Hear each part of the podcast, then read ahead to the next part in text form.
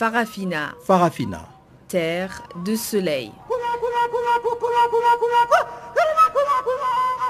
Farafina. Farafina. Un magazine d'infos africaine.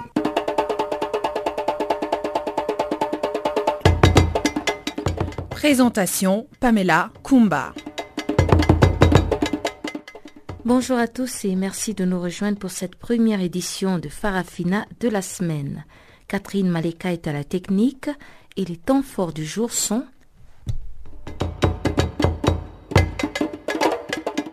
Frappe aérienne française dans le nord du Tchad contre des rebelles dits libyens.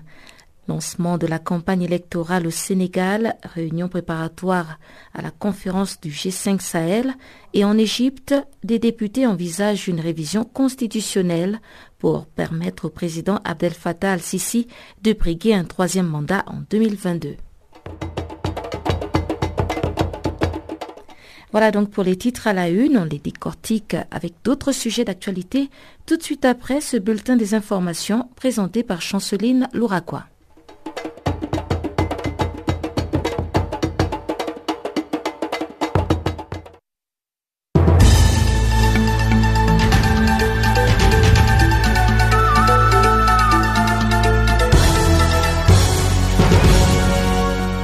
Merci Pamela Kumba et bonjour à tous. Le nouveau président de la République démocratique du Congo, Félix Tshisekedi, est attendu ce mardi à Luanda avant de se rendre à Nairobi au Kenya, puis à Brazzaville.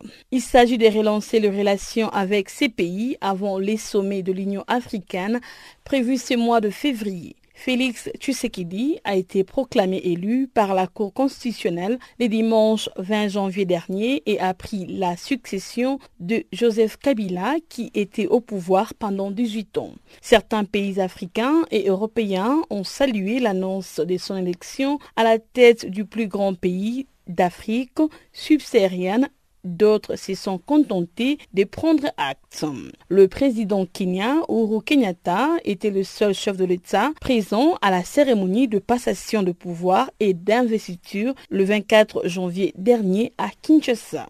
Notons que l'élection de Félix Tshisekedi, issu de l'opposition, est toujours contestée par l'autre opposant Martin Fayoulou, qui revendique la victoire et dénonce un putsch électoral de l'ancien président avec la complicité du vainqueur. Passons au Tchad. Des avions des combats français ont procédé à des frappes aériennes dans le nord du pays pour repousser un convoi de combattants provenant de la Libye. Selon l'armée française, 40 pick-up de l'Union de forces de la résistance, un groupe armé tchadien ont cherché à infiltrer le pays. La colonne de véhicules a pénétré jusqu'à 400 km à l'intérieur du Tchad. Les groupes affirment que son objectif est de renverser le président Idriss Déby Itno. C'est la première fois que les forces françaises procèdent à des frappes dans le nord du Tchad en soutien aux troupes tchadiennes depuis que les activités de ces mouvements rebelles basés dans le sud de la Libye ont pris de l'ampleur l'année dernière. Une centaine de députés égyptiens ont déposé un projet d'amendement constitutionnel pour permettre au président Abdel Fattah al-Sisi de se représenter à la présidentielle au terme de son deuxième mandat en 2022. Le texte déposé auprès du président de la Chambre, Ali Abdel Al, demande plusieurs modifications de la Constitution, dont l'une portant sur la durée du mandat présidentiel actuellement limité à deux fois quatre ans. Les élus souhaitent qu'il soit désormais de deux fois six ans, ce qui permettait, selon eux, à Abdel Fattah al-Sisi de se représenter à la présidentielle encore deux fois après 2022. Rappelons que le chef de l'État égyptien a reçu une demande d'un cinquième des élus, 120 députés sur un total de 596 les week-ends pour modifier certains articles de la Constitution, soit les quorums nécessaires pour une telle requête.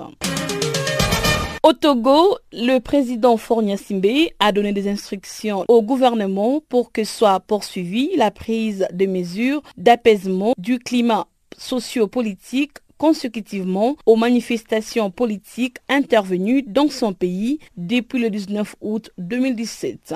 Une grâce présidentielle a été accordée à 18 prévenus déjà jugés et condamnés, purgeant leur peine dans les prisons civiles des Mango et des Sokodé. Le chef de l'État a demandé à l'autorité judiciaire de faire mettre en liberté provisoire les personnes faisant l'objet d'une procédure d'information judiciaire pour des faits criminels en prenant toutefois soin de préserver les droits des victimes s'agissant de la suite des procédures engagées. Il s'agit de 26 inculpés relevant des prisons civiles des Mango, Bafilo, Sokodé et Lomé.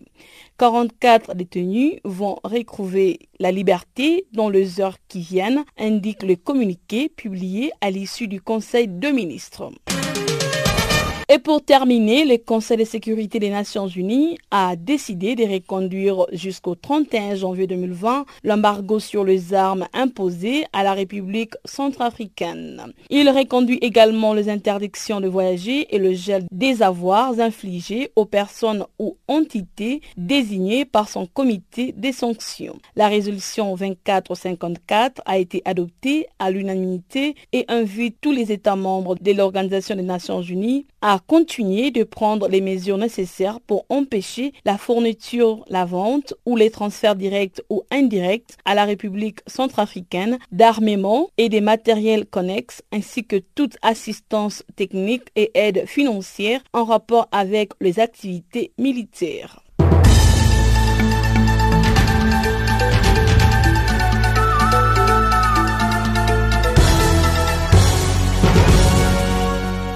Maman, c'est Channel Africa.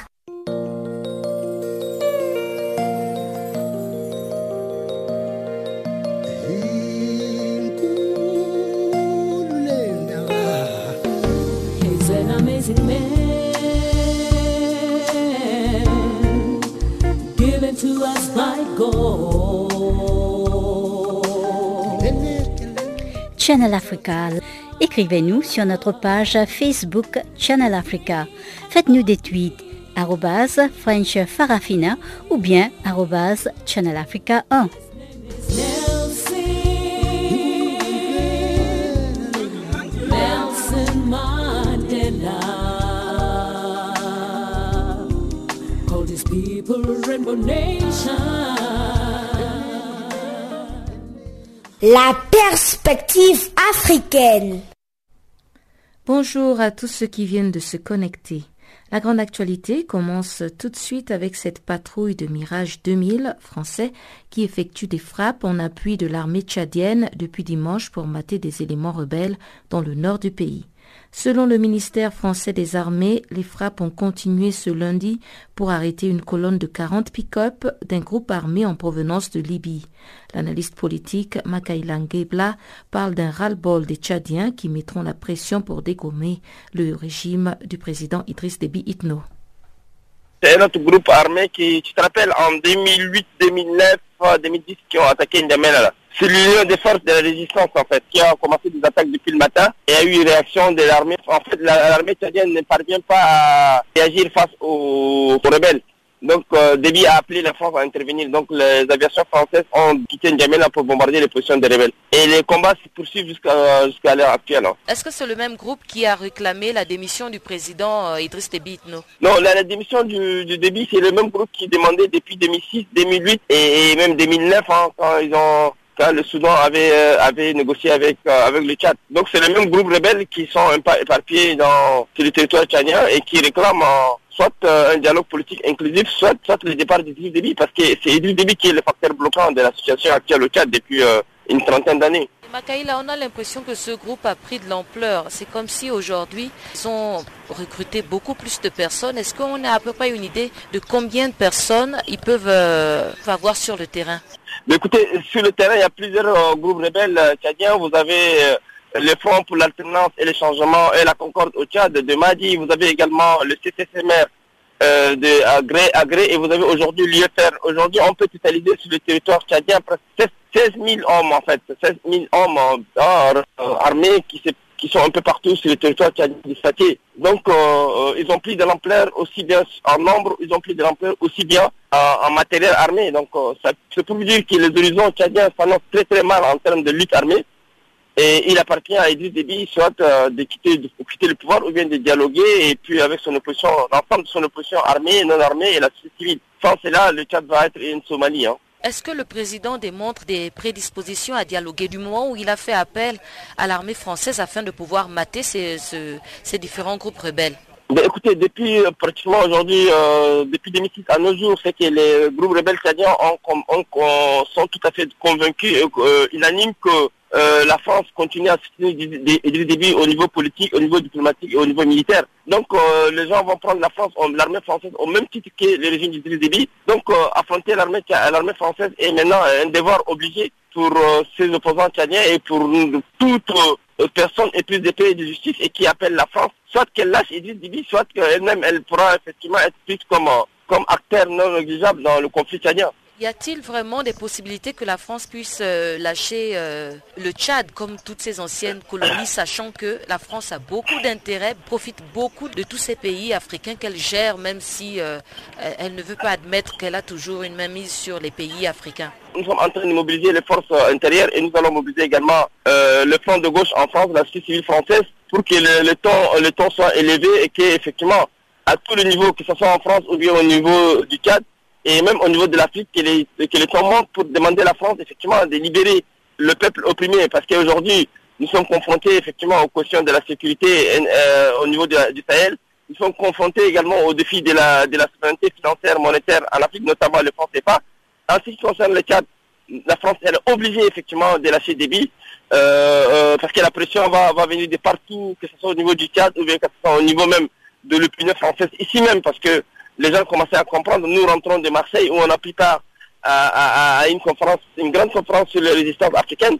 Et, les gens sont unanimes, hein, que ce soit des députés européens, ils, vont, ils sont en train de demander à la France de, compte par rapport à son soutien à Idriss Déby parce qu'on ne peut pas, depuis euh, aujourd'hui 30 ans, de continuer à soutenir un régime aussi impopulaire comme celui d'Idriss Déby. Donc nous pensons que les Français, et que surtout les les décideurs politiques français doivent vraiment euh, changer de point de vue par rapport à l'homme qui sont en train de maintenir Idriss. Même si Idriss Déby est un allié indispensable, et nous pensons que euh, les Tchadiens ont droit également à la démocratie, à un état de droit et au respect des droits de l'homme. Donc là, on va amener la France devant ses propres contradictions, devant ses propres valeurs. Et c'est ce qui est en train de se passer. Là, nous, nous sommes en tout cas en colère, nous sommes tout à fait révoltés. À chaque fois qu'il y a une action qui est menée contre Idriss Déby, on a l'impression que c'est la France qui s'interpose pour le sauver. Donc c'est inadmissible cette situation. Et une prise de conscience nationale est en train d'être prise, et même, je dirais, au niveau africain.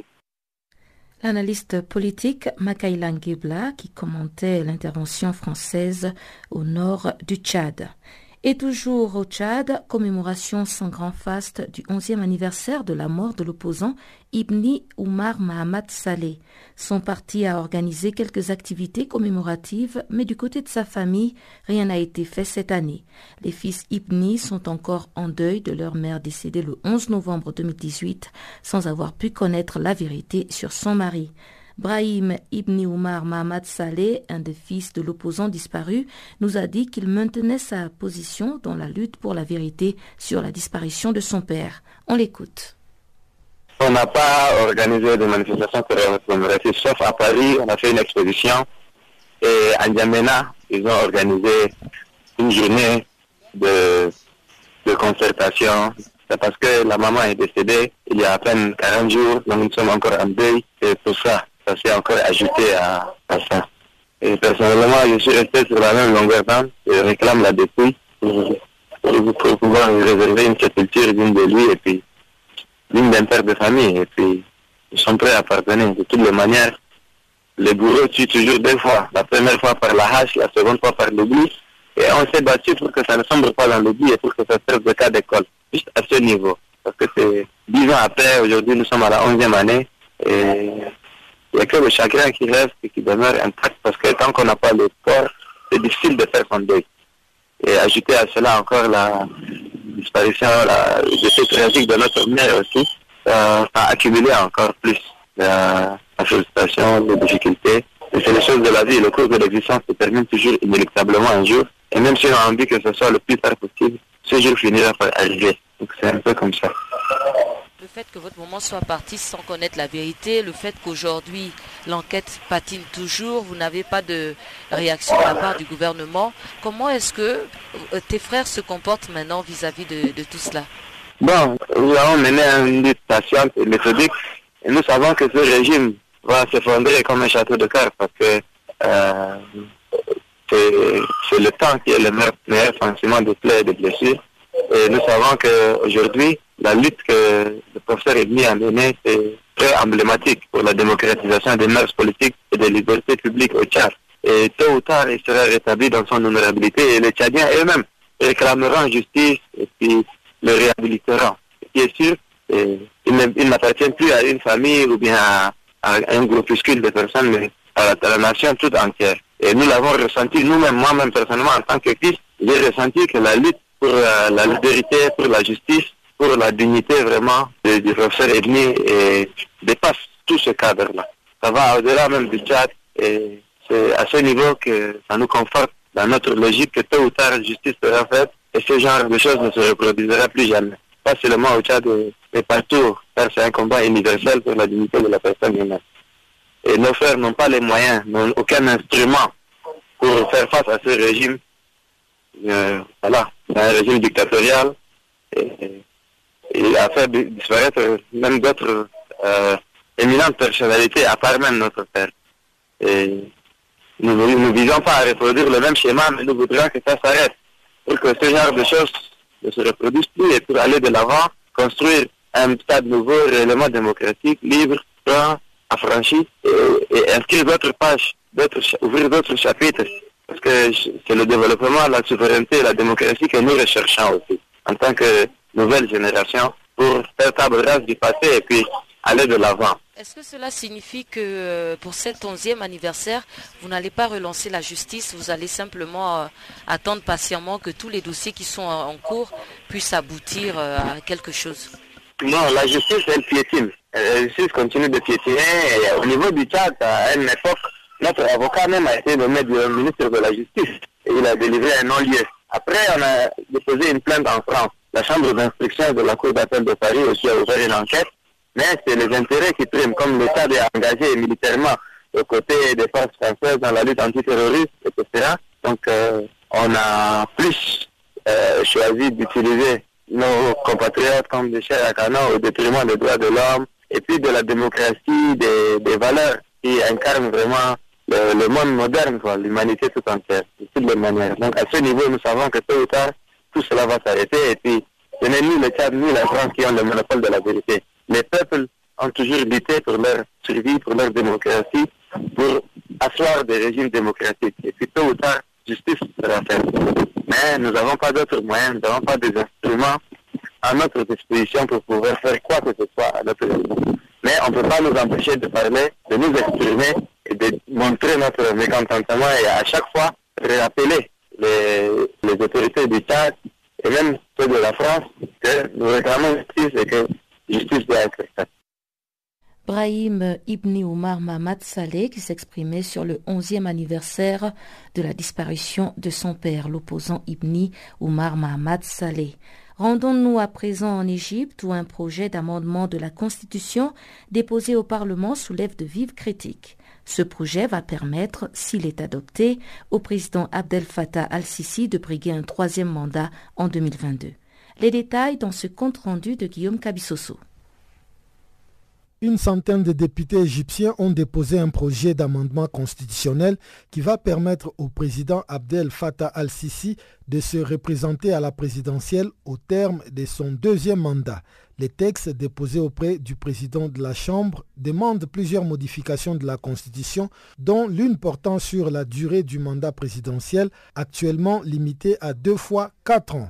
Les élus souhaitent qu'il soit désormais de deux fois six ans, ce qui permettrait, selon eux, à l'actuel chef de l'État Abdel Fattah al-Sisi de se représenter à la présidentielle encore deux fois après 2022. Dans un communiqué publié sur le site internet du Parlement égyptien, la durée actuelle du mandat n'est pas vraiment appropriée étant donné la réalité et la conjoncture du pays et de la région. Fin de citation. Les amendements comptent aussi un retour au bicéphalisme avec l'établissement d'une chambre basse. Cette institution avait été écartée par la Constitution de 2012 après la révolte de 2011 qui avait précipité la chute du régime de Hosni Moubarak. L'un des amendements présentés prévoit également le rétablissement d'un ministère de l'information, un portefeuille supprimé par la Constitution de 2014. Les modifications sont destinées à soutenir la représentation parlementaire des femmes, des jeunes, des chrétiens, de personnes aux besoins particuliers et des Égyptiens de la diaspora, selon les communiqués du Parlement. Le président Abdel Fattah el-Sisi, ancien chef de l'armée, a été élu une première fois en 2014 après la destitution de son prédécesseur islamiste Mohamed Morsi l'année précédente. Il a été réélu en mars 2018 avec plus de 97% de voix. La très grande majorité du Parlement actuel soutient le gouvernement du chef de l'État Sisi, alors que seul un groupe d'une dizaine de parlementaires se présente comme étant d'opposition, mais leur poids n'est pas suffisant pour se faire entendre. Guillaume Kabissoso pour Canal Afrique. Au Sénégal, le démarrage de la campagne électorale est effectif depuis dimanche. Les cinq candidats à l'élection présidentielle, dont Ousmane Sonko, ont entamé leur périple à travers le pays. Le leader de PASTEF a délivré les grandes lignes de son programme de gouvernance avec un accent fort sur l'éducation et la santé, comme nous l'explique le secrétaire général du parti, Mamadou Tchek. Au micro de Chanceline Louraquois, il affirme que leur stratégie de campagne est basée sur la proximité, le dialogue et le porte-à-porte. la première journée, c'était hier. Aujourd'hui, présentement, il est hors de Dakar, donc euh, ça s'est bien passé. Euh, bon, on a commencé par euh, une caravane bon, qui a sillonné quelques communes du département de Dakar et qui il y a eu ici un passage important au niveau de l'université de Dakar, du cadre, où il a été bien accueilli par les étudiants. Par la suite, bon, il y a eu un, rassemblement au niveau des allées des centenaires. Bon, là, on a tenu un petit meeting de, de 30 minutes, voire une heure de temps comme ça. Et après cette caravane, où est-ce que Ousmane Sonko compte se rendre? Donc euh, après l'étape de, la zone euh, centre-ouest, c'est-à-dire Kaolak, Fatik, Fundin, etc., mais Kaolak, Kafrine, il va aller vers un peu vers le centre, carrément le centre vers la région de Djurbel Mbake et un peu vers le Kebemer, un peu vers le centre nord un peu. Explique-nous un peu euh, ces programmes que vous appelez alternatifs pour la présidentielle du 24 février prochain. Voilà, le rationner que, c'est maintenant qu'il faut agir, donc c'est comme ça. Donc euh, notre programme est un programme ambitieux. Euh, peut-être je vais juste parler sur quelques questions comme sur l'éducation parce qu'au Sénégal et en Afrique de façon générale, nous sommes confrontés par le problème du, chômage des jeunes. On envisage de, de réformer le système éducatif et d'introduire le système, l'enseignement professionnel à partir du collège et créer des secondes pro, des terminales pro et des instituts supérieurs qui pourront accueillir euh, les étudiants après un bac pro qui voudraient faire des études supérieures. Donc euh, cette réforme va un peu jouer sur euh, vraiment le chômage des jeunes et essayer d'adapter le programme par rapport au, marché de l'emploi. Donc, ces programmes sera mis en place pour le jeune Sénégalais d'en profiter et d'utiliser pour chercher du travail. Exactement. Euh, avec notre méthode de travail, nous privilégions les, porte-à-porte. Nous allons directement à la rencontre des Sénégalais, donc nous privilégions le contact. Mais j'espère que bon, ça va se passer correctement parce que nous, nous appelons à ce que euh, la campagne se déroule vraiment dans la paix, dans la tranquillité, dans la quiétude. Quelle stratégie avez-vous adoptée pendant cette campagne électorale voilà, notre stratégie est basée sur la proximité. Nous sommes un, jeune parti qui vient de naître il y a juste 4 ans, à peu près 5 ans. Donc nous privilégions les porte-à-porte, la proximité, aller directement parler aux Sénégalais. On leur parle de notre programme sur différents secteurs, notamment sur certaines questions comme l'éducation, comme je viens de le dire, euh, comme la santé, comme le secteur primaire.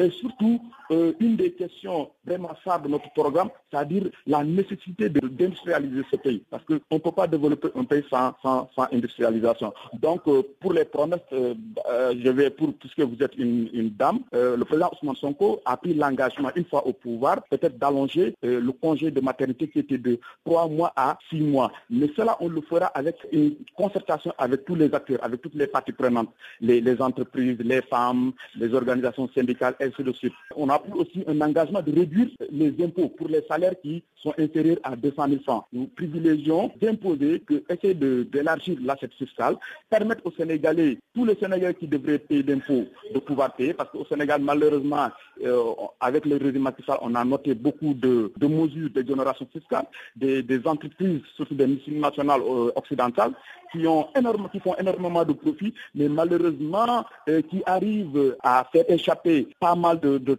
à, à, travers des mécanismes comme les exonérations fiscales qu'on leur attribue à travers le ministère des Finances. Dans son discours, Ousmane Sonko a promis de présenter pendant ces trois semaines les projets politiques. Est-ce possible de nous expliquer cela avec de plus amples détails?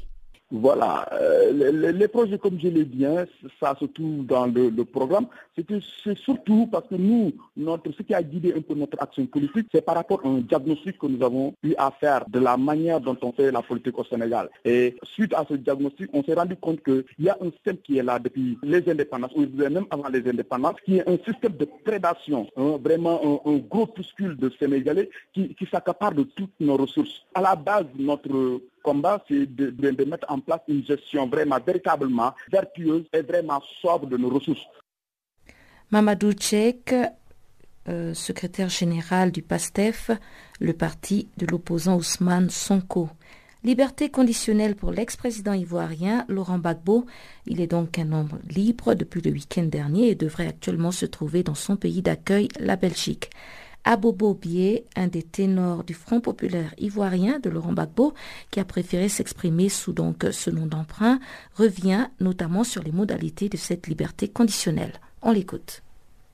Le principe, il doit être en Belgique. La Belgique a accepté, donc normalement, il doit être là-bas. Il va rester là-bas jusqu'à ce que le procès en appel reprend. S'ils ont besoin de lui, il ira se présenter. Sinon, normalement, le procès en appel, sa nature, c'est de siéger sur le jugement qui a déjà été prononcé. Donc, normalement, on n'a même pas besoin qu'il aille s'arrêter là-bas et tout ça.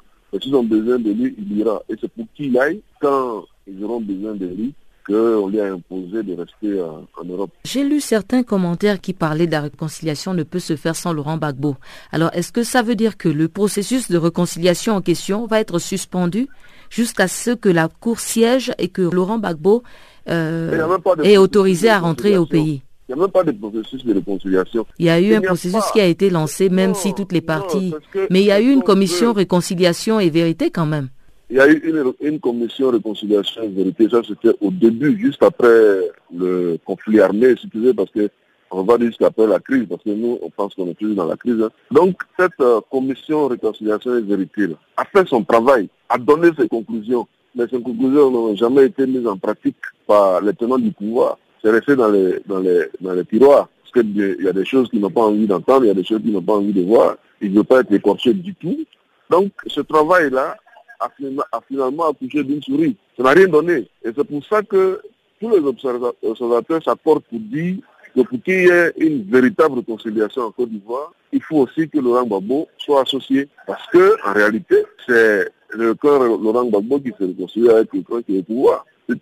Donc c'est une observation, c'est un fait, c'est ce qui s'impose. Maintenant, est-ce que ceux qui sont au pouvoir euh, sont dans une disposition d'esprit qui vont dans, dans, le sens de ce que je viens de dire? C'est là le problème. Parce que quand ils libèrent euh, une ou deux personnes à gauche, à droite, ils font deux ou trois choses pires. Donc, ils ne sont pas prêts. Ils ne sont pas prêts. C'est pour ça que je te dis, il n'y a pas de processus de réconciliation parce que les gens ne sont pas prêts en réalité. Parce que s'ils étaient prêts pour la réconciliation, ils n'allaient pas faire mains et pieds pour que Gbagbo ne rentre pas en Côte d'Ivoire. Parce qu'en réalité, aujourd'hui, Gbagbo en Belgique, c'est un peu le résultat de leur bataille qu'ils ont menée en souterrain avec la CPI et tous ceux qui sont derrière. Donc c'est eux qui ne veulent pas que Gbagbo rentre en Côte d'Ivoire. Tu ne peux pas vouloir que Gbagbo reste en dehors de la Côte d'Ivoire et puis espérer nous convaincre que tu es pour la réconciliation. Mais est-ce que ce n'est pas pour éviter aussi les débordements, les passions? Il y a non, les élections écoute, qui arrivent. oui, mais attends. Pourquoi on pense que la présence de Babo va, va, provoquer des débordements? Pourquoi? C'est son pays. Donc on veut faire une réconciliation, on veut faire les élections, on veut vivre en Côte d'Ivoire sans lui. C'est ça le problème. Alors que sans lui, on ne peut pas se réconcilier. On se réconcilie comment? Qui se réconcilie avec qui? Les partisans de Babo que nous sommes, nous avons notre mot à dire. Nous voulons qu'il revienne au pays pour qu'on s'asseye ensemble entre Ivoiriens, entre enfants d'un même pays, se réconcilier. Mais vous dites non, réconciliez-nous sans même que votre, votre leader soit là. C'est pas possible. Est-ce que si on déportait Ouattara, les partisans de Ouattara allaient accepter une, réconciliation, une réconciliation en Côte d'Ivoire? C'est là le problème. S'ils voulaient la réconciliation, ils allaient, ils allaient faire en sorte que Gbagbo retourne en Côte d'Ivoire Surtout que bon, c'est connu, tout le monde sait que c'est pas un belliqueux, c'est pas quelqu'un qui va venir euh, vouloir se venger et tout ça. Il travaille pour la Côte d'Ivoire. Et c'est cette démonstration-là que les gens ne veulent pas que Gbagbo fasse. Parce qu'aujourd'hui, il n'y a pas de réconciliation, les gens souffrent, la tension est vive, et, si demain Babo rentre, ce sera le contraire. Ce sera la joie, les choses vont se d'elles-mêmes. Et donc, la différence là. Et ils ne veulent pas que les gens constatent ça. Est-ce qu'en Belgique, il aura la, liberté de recevoir qui il veut, même sa femme si possible? Oui. Il est libre. Il est libre de recevoir qui il veut. La seule chose qu'on lui demande de ne pas faire, c'est de parler publiquement de l'affaire qui a un cours à la CPI. Et ça, je pense que c'est normal. Voilà. Sinon, il peut recevoir qui il veut. Il peut même voyager. Il peut même venir en Afrique. Mais il doit demander la permission à la CPI.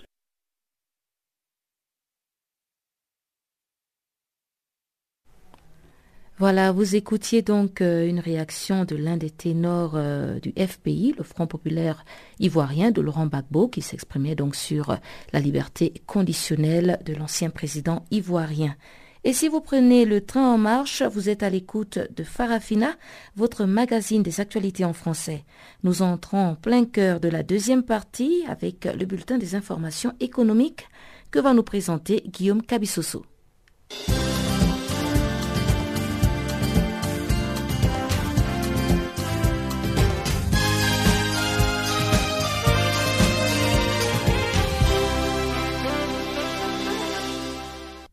Merci Pamela Kumba, auditeur de Canal Afrique. Bonjour à tous. Cette page économique de Canal Afrique s'ouvre par la République démocratique du Congo où le géant minier Glencore a annoncé vendredi une hausse en glissement annuel de 11% à 1 453 700 000 tonnes de sa production de cuivre en 2018. Dans le même temps, la production de cobalt de la compagnie a augmenté de 57% par rapport à 2017, totalisant 42 200 000 tonnes. Pour rappel, en novembre 2018, Katanga Mining a suspendu ses exportations et ventes de cobalt après avoir détecté des faibles niveaux de radioactivité dans les produits de sa mine Kamoto. Glencore exploite en République démocratique du Congo un important complexe minier qui produit du cuivre raffiné et du cobalt. Cap maintenant sur le Cameroun qui va procéder mercredi à une émission des bons du Trésor assimilés d'un montant de 10 milliards de francs CFA sur le marché de la communauté économique et monétaire de l'Afrique centrale. Cette opération de titres dématérialisée avec une valeur nominale unitaire de 1 million de francs CFA va se dérouler auprès de 16 spécialistes en valeur du trésor du pays émetteur du Congo-Brazzaville, du Gabon, la Guinée équatoriale, de la République centrafricaine et du Tchad. En 2019, le Cameroun compte mobiliser 260 milliards de francs CFA issus d'appels publics à l'épargne et d'empreintes obligatoires destinées au financement des projets de développement. Les émissions de bons du Trésor assimilés, lancées depuis le début de l'année, ont enregistré des taux de souscription confortables. La dernière opération du genre, lancée le 30 janvier pour un montant de 7 milliards de francs CFA, ayant connu des souscriptions de l'ordre de 235%. En Mauritanie, la compagnie pétrolière anglo-néerlandaise Shell a signé avec le gouvernement un nouveau contrat pour élargir son champ d'exploration dans les bassins côtiers du pays, en plus de deux blocs C10-C19 qu'elle explore déjà dans la zone. La convention a été paraphée par le ministre du pétrole, de l'énergie et des mines mauritanien et les vice-présidents exécutifs du département de la prospection de la société Shell.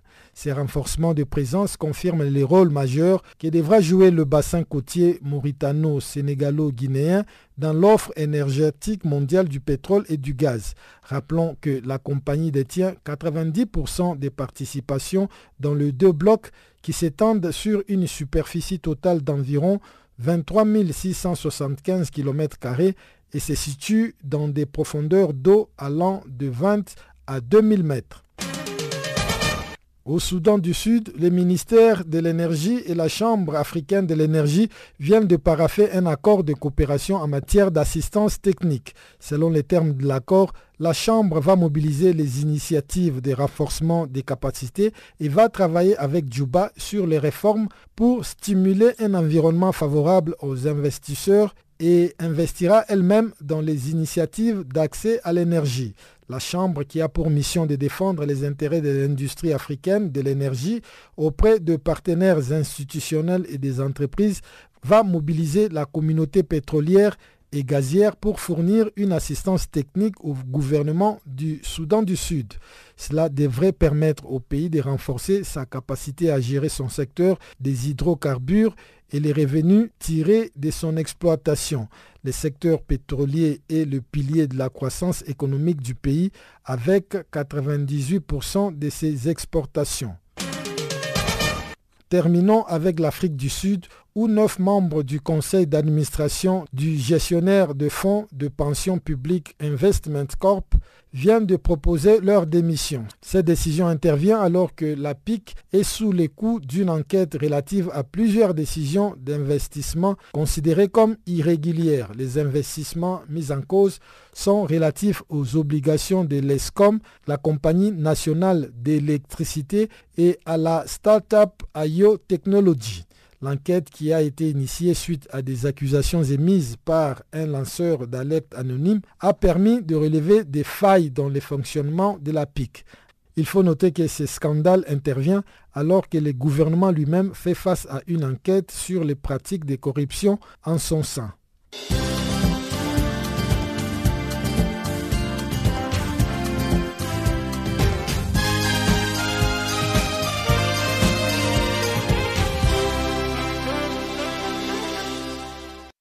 Les experts et ministres des pays du G5 Sahel étaient en réunion dimanche à Ouagadougou au Burkina Faso. Cette réunion visait notamment à passer en revue le contexte, le rapport d'activité 2018 et le programme 2019 de, euh, de ce groupe G5 Sahel. Notre collaborateur Aimé Nabaloum, journaliste au quotidien burkinabé Le Grand Reporter, nous a fait le compte-rendu de cette rencontre. Burkina Faso se poursuit. Macabre se poursuit donc depuis le début de l'année 2019. Le pays subit quotidiennement des attaques meurtrières de la part de ceux que le gouvernement appelle les groupes armés non identifiés. Les terroristes, depuis donc le début de cette année, eh, continuent d'attaquer les positions de l'armée burkinabé. Ces attaques se sont accentuées. Les cibles sont essentiellement les bâtiments administratifs, les écoles, les centres de santé, les conseillers du village, les chefs coutumiers des différents villages, ainsi que les forces de défense et de sécurité. C'est dans ce contexte que se tient à Ouagadougou le cinquième sommet des chefs d'État du G5 Sahel ce 5 février 2019. Les défis au Burkina Faso et dans les quatre autres pays du G5 Sahel restent entiers. Les chefs d'État devront se pencher sur le développement et la sécurité comment accélérer le développement des pays malgré l'insécurité, comment sécuriser les frontières, les hommes et les biens. D'autres questions seront également abordées et il s'agit du statut des personnels spécifiques déployés dans les différents démembrements du G5 Sahel, la mise en œuvre des engagements militaires du programme et du programme prioritaire d'investissement, la recrudescence des conflits communautaires. Il sera aussi question du bilan institutionnel du secrétariat permanent, sans oublier la mobilisation des fonds annoncés, des fonds qui se chiffrent à 2 milliards 400 millions d'euros. Le Burkina Faso devra assurer la présidence du G5 Sahel pendant l'année 2019. Pour les autorités burkinabées, l'enjeu de ce sommet est surtout donc la mobilisation donc, des ressources. Les cinq États membres devront mettre ensemble leurs efforts pour assurer le développement aux populations tout en les mettant en sécurité. Et cela passe évidemment par la mobilisation des ressources financières, toutes choses qui tardent à être une réalité. Depuis le début de l'année 2019, ce sont au moins des dizaines de personnes civiles et militaires qui ont été tuées par des attaques terroristes.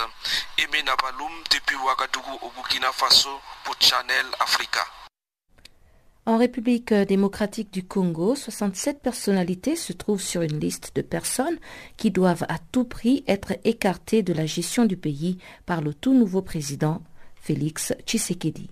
L'ONG Assemblée des hommes libres, qui a saisi le chef de l'État à cet effet, accuse ces 67 personnalités de plusieurs mots, dont mauvaise gestion, malversation et moralité douteuse.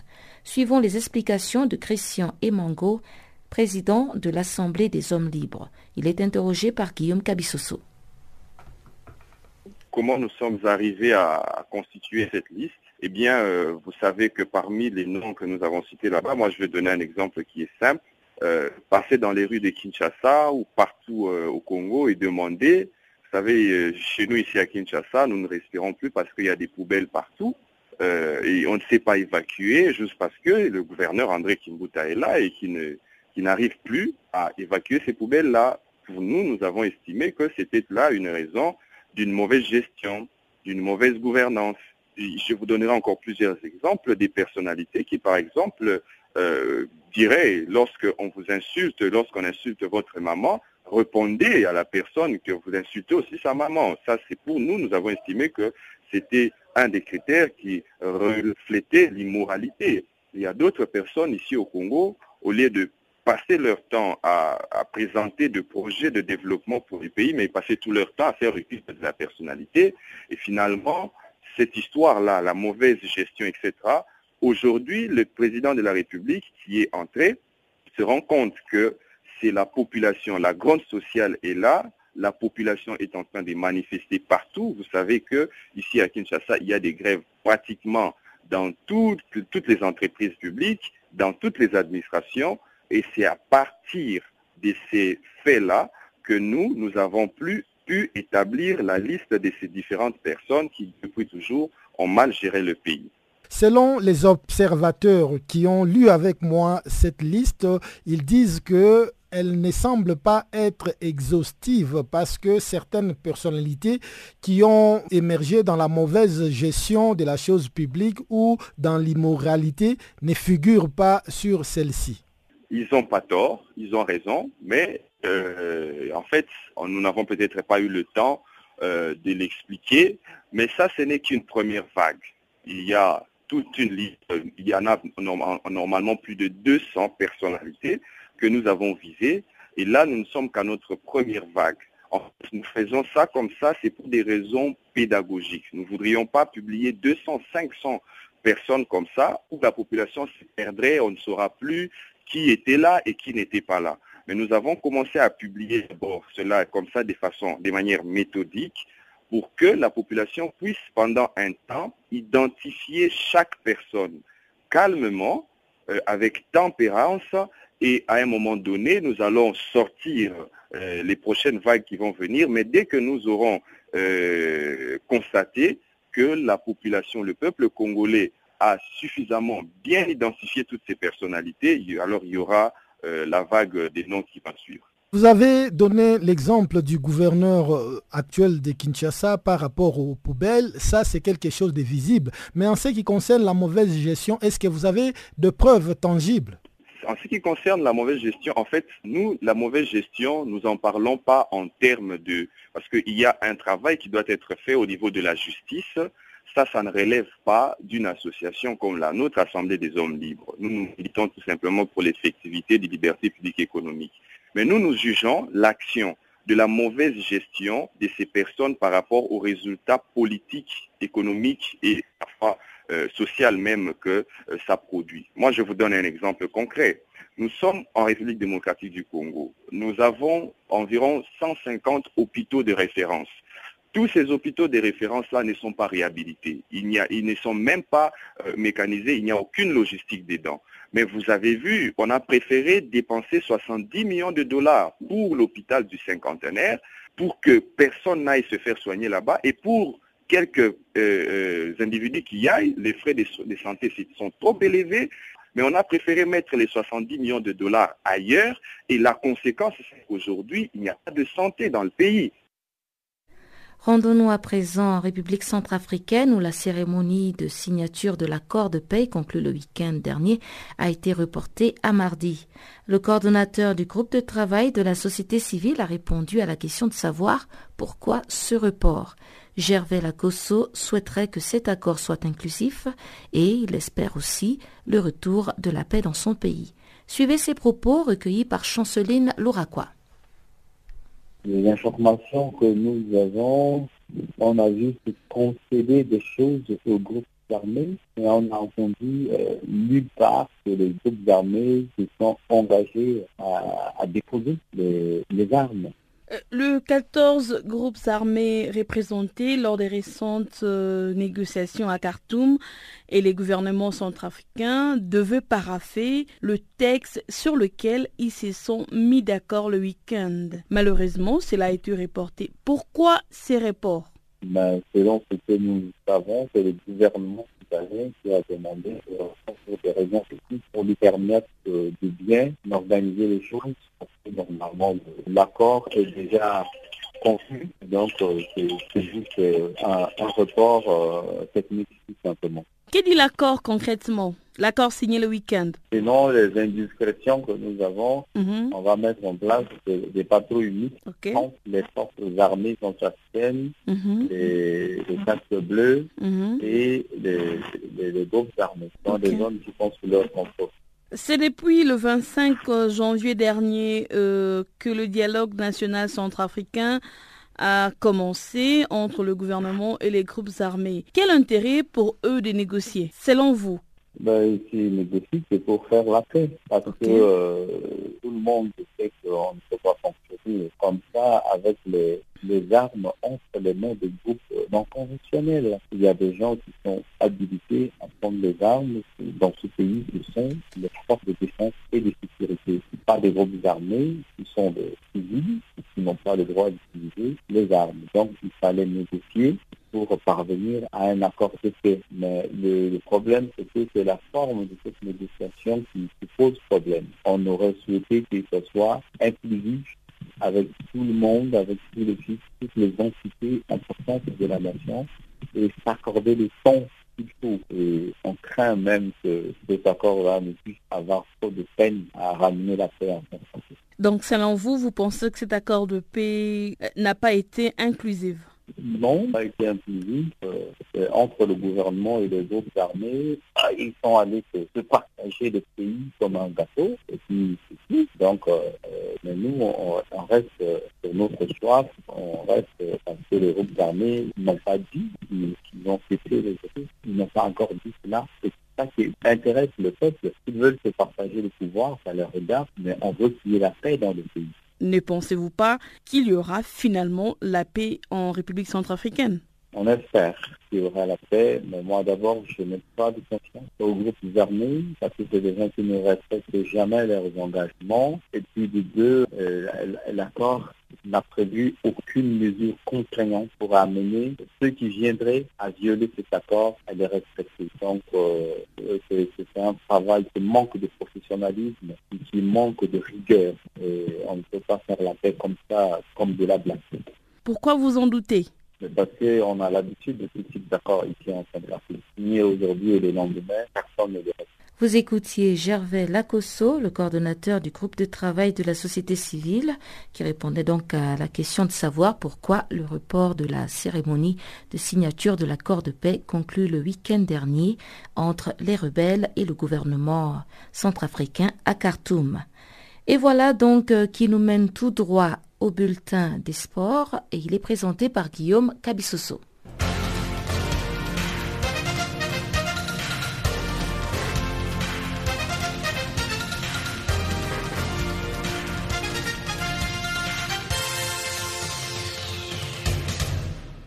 Bonjour à tous. Ouvrons cette page des sports par les bilans mi-parcours de la phase du groupe de la Ligue des champions CAF qui laisse entrevoir une compétition indécise dans chacun des quatre groupes où tout reste encore possible pour la qualification en quart de finale au terme de la troisième journée. Dans les groupes A, Siwidad de Casablanca et Mamelody Sundown dominent les débats. La SEC Mimosa 3e et Lobistar 4e gardent encore leur chance de qualification pour les tours suivants. La quatrième journée de cette Ligue des champions CAF qui débute le 12 février avec les rencontres à SEC d'Abidjan, Mamelody Sundown et Ouidad Lobby sera décisive dans ce groupe. L'Espérance de Tunis et Orlando Pirates occupent les deux premières places du groupe B, suivi de Roya de Conakry qui s'est relancé après sa victoire 1-0 face au Football Club Platinum 4e qui a presque dit adieu à la compétition. Dans le groupe C, désormais à 3 après la disqualification par la CAF du club égyptien d'Ismaili suite à des actes de violence enregistrés lors de la deuxième journée face au club africain de Tunis, la qualification tend les bras au cercle sportif de Constantine, premier et au tout-puissant Mazembe de la République démocratique du Congo, deuxième, qui a atomisé samedi le club africain 8 buts à 0. El Ali d'Égypte, qui caracole en tête du groupe D, traîne dans ses basques le Vita Club de la République démocratique du Congo, deuxième, et Simba Sport Club de la Tanzanie, troisième, encore dans la course pour les quarts de finale devant JS Saoura. L'Afrique a vibré ce dimanche au rythme de la première journée de la phase des groupes de la Coupe de la Confédération de la CAF. Tous les clubs à domicile se sont imposés à l'exception de l'AS Auto, d'Assania Argadir ou encore l'Étoile du Sahel. Avec au moins deux clubs d'un même pays dans quatre groupes sur quatre, ce début de compétition a été âprement disputé. En Zambie, les Esco est venu à bout d'Enkana sur la marque de 2 buts à 0. Dans le match 100% marocain entre Oussania Agadir et Raja Casablanca, pas de vainqueur puisque le match s'est soldé sur les scores nuls de 1 but partout. Ailleurs en Tunisie, défaite à domicile de l'étoile du Sahel devant CS Faxien, score du match 0 but à 1. L'AS Auto du Congo a été surpris par le Marocain la Renaissance Berkane, un but partout, tandis que Hilal Ondoman du Soudan prenait les déçus sur la Santé Kotoko du Ghana 1-0 et belle victoire de Gormaya du Kenya sur les Amalek d'Égypte 4 buts à 2. Prochaine journée le 23 février prochain. Coupe d'Afrique des Nations de moins de 20 ans, l'équipe nationale du Sénégal a battu le Mali sur les scores de 2 buts à 0 dimanche en match comptant pour la première journée de la Coupe d'Afrique des Nations de cette catégorie.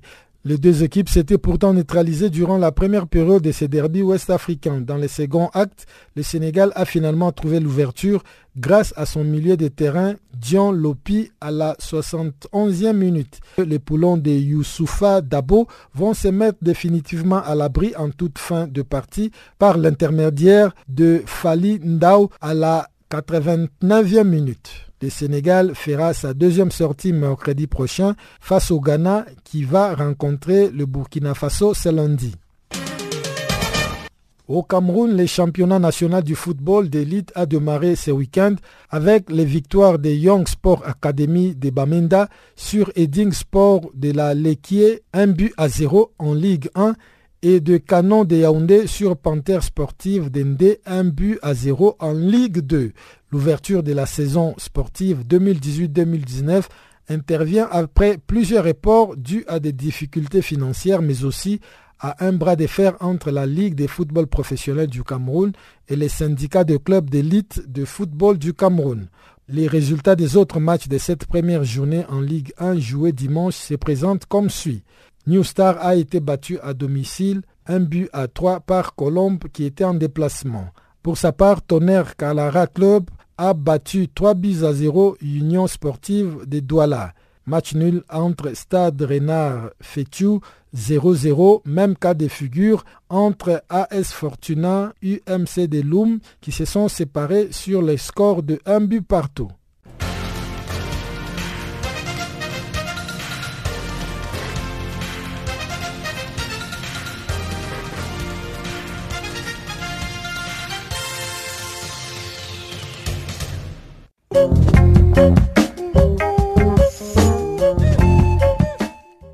Chers auditeurs, nous sommes arrivés à la fin de ce magazine des actualités en français. Merci de l'avoir suivi. Au revoir.